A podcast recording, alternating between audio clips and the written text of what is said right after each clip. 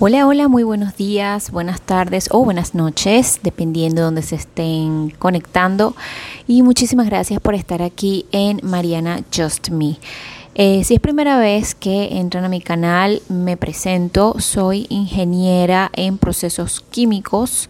Eh, me enfoco en gestión de calidad, gestión de proyectos y actualmente estoy eh, muy metida en el mundo de la cosmética, de la química cosmética. Un mundo súper fascinante, me encanta y pues eh, van a ver muchos más temas de estos porque les interesa a todo el mundo, de todas las edades, eh, mujeres, hombres. Es importante saber cómo cuidarnos. Por eso tengo un perfil en Instagram que me gustaría invitarles a seguir. Se llama arroba mariana.justme arroba mariana.justme y allí van a poder eh, estar al tanto de estos temas tan interesantes, tanto de química cosmética como de salud integral. Salud integral es eh, el estado del cuerpo, el estado mental, el estado anímico, nuestras relaciones con los demás, eh, los sentimientos y por supuesto eh, todo el tema de alimentación, ejercicio, cuidado físico. Por eso en ese canal voy a estar colocando mucho contenido de cosmética y salud integral que me gustaría que eh, conocieran y se suscribieran. Bueno, en el episodio de hoy vamos a hablar de eh, dos temas interesantes que son los aceites esenciales, la exfoliación química con ácidos y las vitaminas que se encuentran en ciertos productos como por ejemplo eh, shampoo y lociones corporales. Vamos a empezar con lo que son los aceites esenciales. Los aceites esenciales eh, son muy utilizados no solamente como aromaterapia para eh, tranquilizar, calmar la mente, que es muy, muy importante, sino también eh, cosméticamente. Eh, se utiliza en lociones, en diversos productos por sus eh, diversos efectos, ¿no? Algunos son antiinflamatorios, algunos son hidratantes, en fin. La Comisión de la Farmacopea Europea ha adoptado una definición de aceite esencial muy similar a la de las normas sobre materias primas aromáticas naturales de la Organización Internacional de la Normalización. Así, se puede definir un aceite esencial como un producto oloroso, generalmente de composición compleja, obtenido a partir de una materia prima vegetal definida botánicamente, por destilación con vapor, por destilación seca o por un proceso mecánico apropiado sin calentamiento. Los aceites esenciales normalmente se separan de la fase acuosa mediante un proceso físico que no afecta significativamente a su composición. Los aceites esenciales suelen obtenerse por medio de prensado, con lo cual se mantienen sus propiedades naturales. Sin embargo, estos aceites se deben utilizar como si fuesen principios activos, es decir, eh, deben utilizarse en pocas cantidades y mezclarse con otros aceites vegetales, por ejemplo, para eh, aplicarse. Se pueden obtener aceites esenciales eh, por varios métodos, como por ejemplo destilación por vapor, en donde el aceite esencial se consigue al pasar el vapor a través de una materia prima vegetal en un equipo adecuado. El vapor puede proceder de alguna fuente externa, entonces el vapor de agua y los vapores del aceite se condensan y luego por decantación, que es una separación de fases eh, física, mecánica, se separa el aceite esencial del agua. Eh, también se utiliza la destilación en seco y el proceso mecánico por excelencia que es el prensado. Los aceites esenciales se pueden eh, acumular en cualquier tipo de órgano vegetal, pero principalmente se encuentran en los componentes de flores y hojas. Sin embargo, eh, por ejemplo, el aceite de azahar, rosa y lavanda se encuentra en las flores, la citronela, el eucalipto y el laurel en las hojas, la canela en la corteza, el palo de rosa, el alcanfor y el sándalo en la madera, eh, la cúrcuma y el jengibre en los rizomas, el anís, el anís estrellado y el perejil en frutos secos y la nuez moscada en semillas, por ejemplo. Eh, según la Agencia Española de Medicamentos y Productos Sanitarios, la proporción de aceite esencial en la materia prima vegetal puede variar mucho dependiendo de las plantas y puede oscilar entre un 0.015% y más de un 20%. Por poner un ejemplo de esta variación que ellos eh, citan, a partir de 10 kilogramos de hojas frescas de melisa se obtienen 1.5 gramos de aceite esencial. Es decir, 10 kilogramos de hojas producen apenas 1.5 gramos de aceite esencial, mientras que 10 kilogramos de clavo producen 2.2 kilogramos de aceite esencial, mucho más. Eh, así que la proporción es pequeña, dependiendo del tipo de fuente se puede obtener un porcentaje mayor o menor. Sin embargo, es poco lo que se obtiene por eso es un aceite esencial que es prácticamente un componente activo que debe utilizarse mezclándose con eh, otro tipo de eh, medio, como por ejemplo un aceite vegetal, al momento de utilizarse. Y por eso es que mm, a veces es algo costoso, porque estamos comprando algo eh, que ha pasado por mm, mucho proceso y además se utiliza bastante materia prima para obtener un poquitito del aceite esencial. Los más utilizados, eh, que pues tenemos conocimientos ya de eso y además eh, me basé en www.saper.es.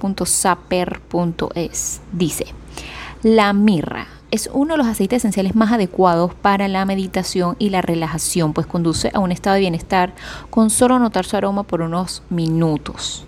Y en cosmética, el aceite esencial de mirra está considerado como uno de los mejores activos anti-edad. Favorece la regeneración de los tejidos, previene y suaviza las arrugas y ayuda a mantener la piel tersa, retrasando los efectos del envejecimiento prematuro.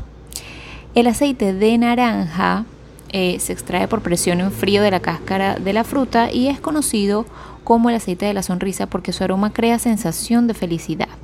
El aceite esencial de naranja es un gran rejuvenecedor e iluminador de la piel. El aceite de lavanda eh, tiene un efecto regenerador, así que es muy adecuado para tratar problemas de acné. Además, es muy utilizado en aromaterapia por sus efectos tranquilizantes, ideal para calmar la ansiedad. El aceite de argán es uno de los más utilizados en cosmética natural, tanto para el cutis como para el cabello. Contiene vitamina E y ácidos grasos esenciales que nutren la piel y previenen el envejecimiento. El aceite de árbol de té, eh, uno de sus principales usos es la eliminación de piojos y actúa como antimicrobiano. También es muy recomendado para el acné, hongos y ayuda a la cicatrización. Y el aceite de coco, que es muy conocido por muchos de nosotros, es desmaquillante y elimina incluso los productos resistentes al agua. Y a la vez elimina impurezas e hidrata el rostro. Por la Agencia Española de Medicamentos y Productos Sanitarios, los productos de bellezas, en este punto los aceites esenciales, deben ser evaluados por el evaluador de seguridad valga la redundancia, pero así se llama el responsable. Luego, la conclusión del informe del experto, acabo de mencionar, debe responder las siguientes preguntas eh, como puntos básicos, digamos.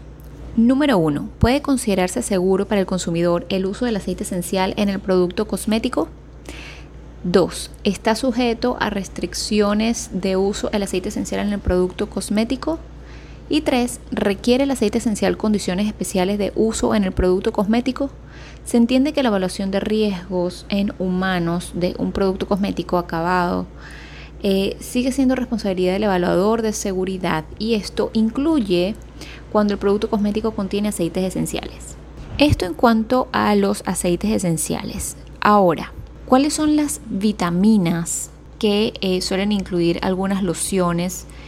Y em, algunos champús, por ejemplo. Las básicas o las que más se utilizan son tocoferol, que es la vitamina E, pantenol, que es una provitamina de B5 y mejora la hidratación, y el palmitato de retinol, que es vitamina A. Cada vez que vean estos tres, acuérdense que son vitaminas. Y ya para finalizar vamos a hablar eh, rapidito de lo que es la exfoliación química con ácidos. Acuérdense que la exfoliación es para retirar las células muertas de la piel. Esto hace que la piel se limpie, los poros se despejen y la piel pueda eh, transpirar mejor, oxigenarse mejor. Ahora, la exfoliación física es la que se hace, por ejemplo, con eh, azúcar, café y otros productos que contienen, eh, por decirlo de una manera ordinaria, unas piedritas o, sólidos, pequeños sólidos que físicamente pues retiran eh, estas células muertas de la piel. Ahora, está también la exfoliación química. Esta exfoliación química se hace a través de unos ácidos, los AHA, los BHA y los PHA. Esta exfoliación es más em, sensible, más gentil con la piel, porque, eh, digamos, la maltrata menos. Sin embargo, hay que saber elegir bien el tipo de ácido según el momento del día y el tipo de piel. Es muy importante esto para no maltratar la piel. Ahora, eh, vamos a hablar rapidito de estos tres eh, hidroxiácidos en la exfoliación química. Los AHA son los alfa hidroxiácidos, eh, como por ejemplo los ácidos glicólico, láctico, mandélico, cítrico, tartárico y málico. Estos eh, básicamente tratan tonos imparejos y manchas en la piel, reducen las arrugas en la piel seca, incrementa la sensibilidad de la piel, sobre todo con el sol, eh, y bueno, es soluble en agua, ¿no? Pero ya saben, por ejemplo, en el día no es recomendable porque eh, pone la piel muy sensible con el sol. además que mm, yo diría que es uno de los ácidos más fuertes. No es recomendable para pieles tan sensibles. Los BHA, que son los beta hidroxiácidos, como por ejemplo el ácido salicílico y silicato de betaína, remueven el exceso de sebo en poros, eh, son específicos para el acné y la piel grasa y son solubles en aceite. Y los PHA, que son los polihidroxiácidos, como por ejemplo la la glucolactona o ácido glucónico, la galactosa y el ácido lactobiónico. Son similares a los AHA, pero mucho más gentiles. Se reduce el riesgo de irritación y enrojecimiento. Es para todo tipo de piel, sobre todo las pieles sensibles y atraen la humedad, es decir, son hidratantes. Eh, de nuevo, el mundo de la cosmética es fascinante, es súper amplio y les invito a eh, seguirme tanto por este medio de podcast como en Instagram como arroba mariana.justme y nos vemos en una próxima oportunidad. Cuídense mucho, nos vemos pronto. Bye bye.